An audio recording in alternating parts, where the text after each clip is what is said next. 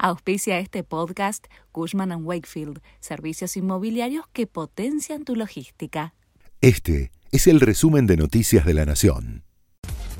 Estas son los títulos de la mañana del miércoles 5 de octubre de 2022. La Secretaría de Comercio publicó ayer una resolución en la que pone más trabas a una extensa lista de importaciones y exige la aprobación del Banco Central. Alcanza a palos de golf, freidoras, lámparas LED, impresoras, infladores de bicicleta y también a la fibra óptica, el papel, el chocolate, los taladros o pañales para bebé.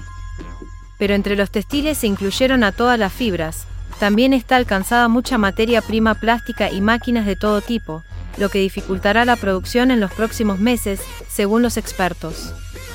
Un grupo de 40 encapuchados intentó cortar la ruta 40 el martes por la noche en Villa Mascardi, menos de un día después de que la zona fuera desalojada por un operativo definido por el gobierno. Ayer debió volver a intervenir la policía para liberar la zona. Una científica argentina murió el sábado en un incendio en Kansas, Estados Unidos. Camila Berensen tenía 24 años, se había licenciado en biotecnología y estaba haciendo su doctorado en biología.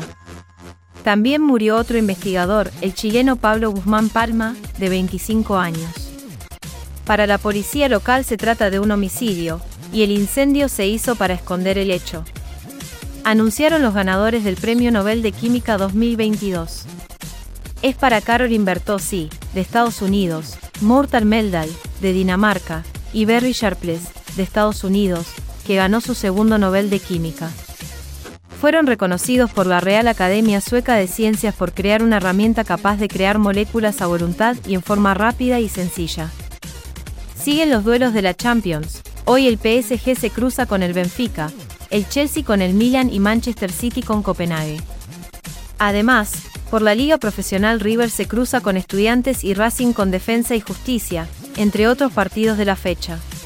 Este fue el resumen de Noticias de la Nación.